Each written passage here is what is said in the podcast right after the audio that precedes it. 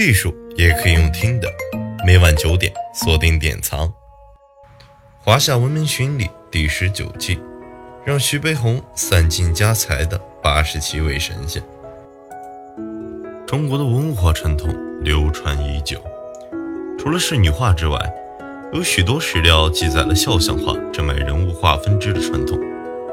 前几期我们也介绍过了中国第一个真正意义上的肖像画大师顾恺之，他精妙的艺术风格对肖像画的发展做出了很大的贡献。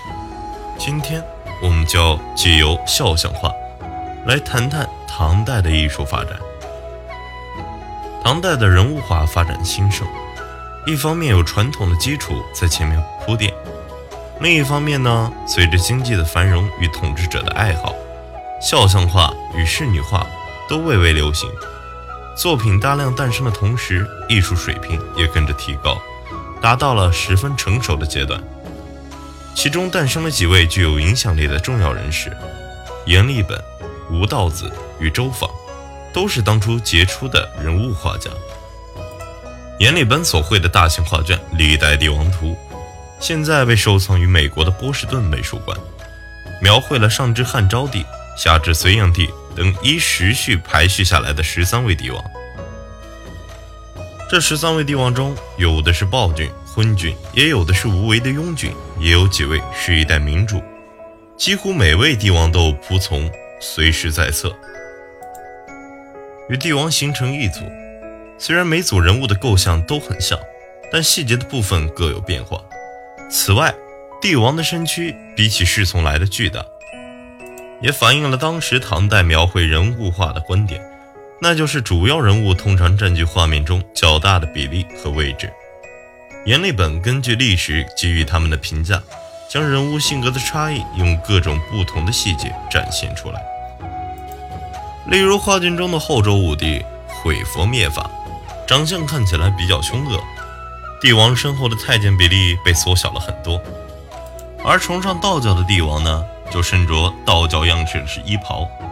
例如南朝的陈文帝，手上还拿着象牙做的如意；晋武帝司马炎雄才大略，样貌端正；隋文帝则显得慈眉善目。民间形象里面，刘备喜欢哭。于是，阎立本笔下的刘备就仿佛是皱着眉头，气质柔和。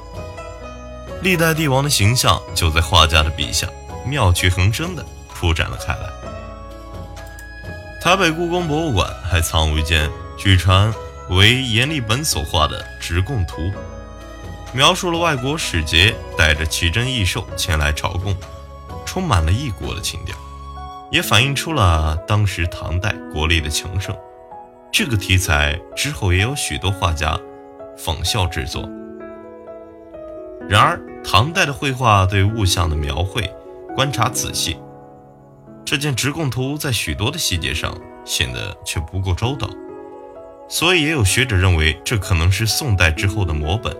而另一件藏于北京故宫的步辇图也被人提出同样的质疑。另外一位著名的画家吴道子。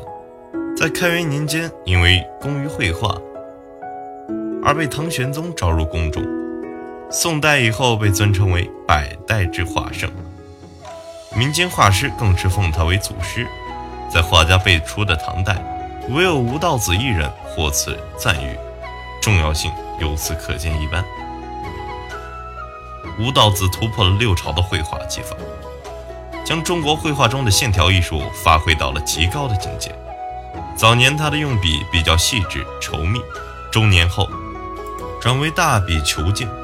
他最为出名的一种描绘方法是让线条圆润滑溜，显得波浪起伏，宛如海菜一般浪中漂浮，被宋代画家米芾形容为纯菜条，成为吴道子个人标志性的象征。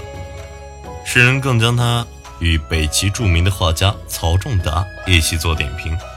称他们草衣出水，五代当风，用以描绘两人对于人物衣袍形式的掌握大相径庭，却同样高妙。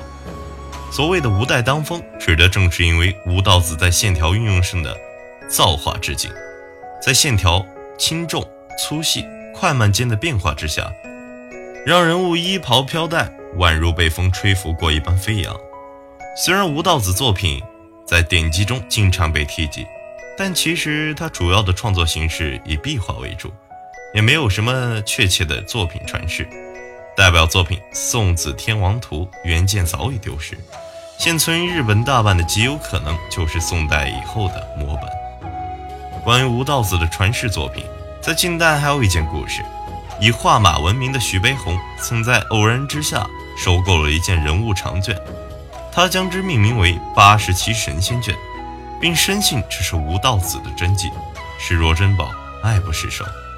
悲伤的是，这件八十七神仙卷后来丢失，徐悲鸿为了寻回珍宝，散尽了财产，最后在贫病交迫下突然离世。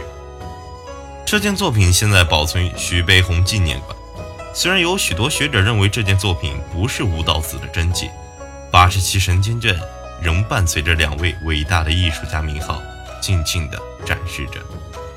吴道子不但技术超群，且乐于将传授于弟子，弘扬艺术。后世画师也争相模仿他的绘画风格。这些模仿他绘画风格的作品被称为吴家样。由于真迹流传甚少，我们如今也只能从这些吴家样，或是后人的摹本，以及围绕在他身边的许多传说故事，遥记这位宗师的重要影响力。